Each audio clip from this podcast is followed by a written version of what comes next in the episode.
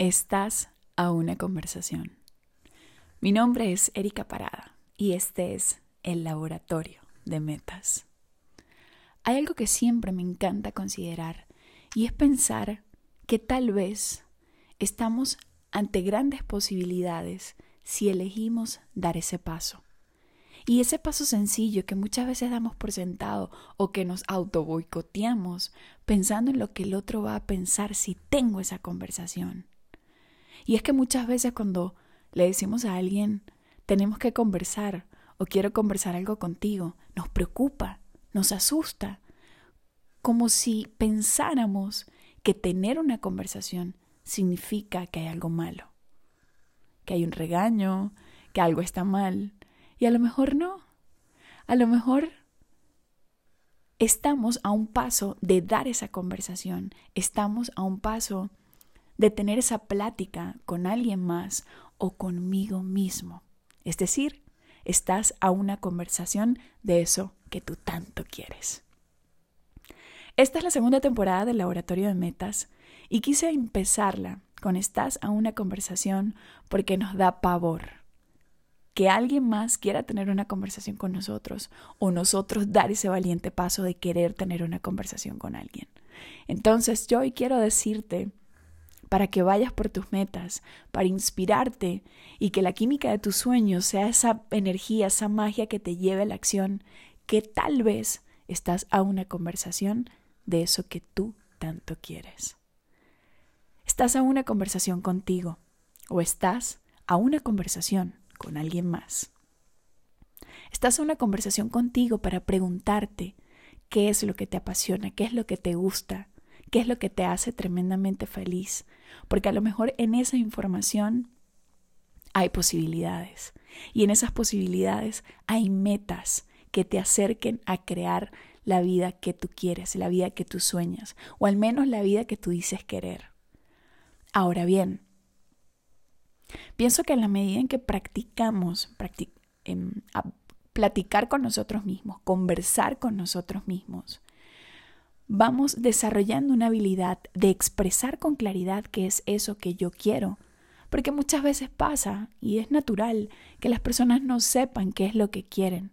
Pero en la medida en que aprendemos a conversar con nosotros, nos descubrimos, nos encontramos, nos reconocemos y podemos apreciar con claridad qué es eso que yo quiero, qué es eso que a mí me hace tremendamente feliz, qué es lo que a mí me apasiona, porque a lo mejor ni siquiera yo misma me lo he preguntado.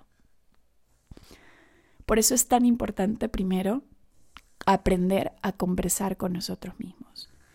Y también es sumamente importante aprender a conversar con los otros y mirar que tal vez estamos a una conversación con alguien más para, por ejemplo, pedirle apoyo, para expresar mi meta, para expresar mis sueños. Levantar la mano no significa que eres vulnerable o que eres, débil, o que eres débil. Todo lo contrario, eres tremendamente valiente por levantar tu mano y pedir apoyo a otros. Por eso estás a una conversación con otros.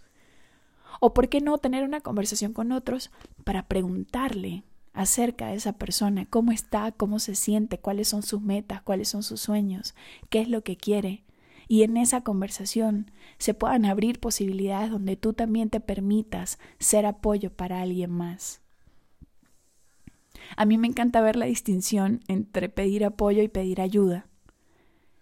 Y pedir ayuda es quizá considerar que la otra persona o que yo no puedo hacerlo, pero pedir apoyo es entender que yo puedo hacerlo, pero requiero de algo de alguien más para hacerlo más rápido o para hacerlo mejor. Entonces, Muchas veces nos limitamos a tener conversaciones como pedir apoyo porque nos sentimos débiles o nos sentimos frágiles.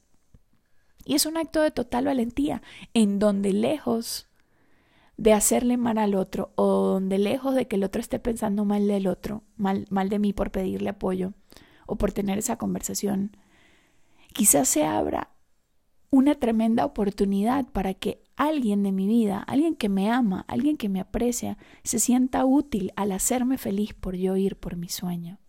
Y por qué no yo ser útil para que alguien de mi vida, alguien que yo amo, también vaya por mis sueños con mi apoyo Y no necesito tener millones ni grandes riquezas. Muchas veces ese apoyo tiene que ver con nuestro talento, con nuestros dones, con nuestras relaciones. Entonces, en esta segunda temporada, quiero abrirte perspectivas de cosas que a lo mejor se dan por sentado o que no nos damos la oportunidad de dar el paso por pensar lo que el otro va a pensar. Y a lo mejor el otro no está pensando nada o a lo mejor lo está pensando todo. Pero ese pensamiento tal vez no es una realidad. Tal vez ese pensamiento es una limitación de tu mente para que no des ese paso. De los grandes regalos que me ha dado el mundo de la transformación es entender que estoy a una conversación conmigo o con alguien más de eso que yo quiero. Y que alguien más quiera conversar conmigo acerca de algo, ya para mí no es miedo. Es quizá una tremenda posibilidad, porque alguien más a lo mejor se animó a dar el paso que yo no me he animado a dar. Mi nombre es Erika Parada, deseo que este podcast te abra en tu mente una posibilidad que a lo mejor minutos atrás no existía, y te animes a tener esa conversación contigo. Primeramente, que te animes a tener esa conversación con alguien que te pueda acercar a lograr tu meta. O que también, qué poderoso sería que te animes a tener esa conversación con alguien de tu vida y te ofrezcas darle apoyo, darle soporte a esa persona para que también vaya por sus sueños y vaya por sus metas y aproveches el poder que tiene una conversación.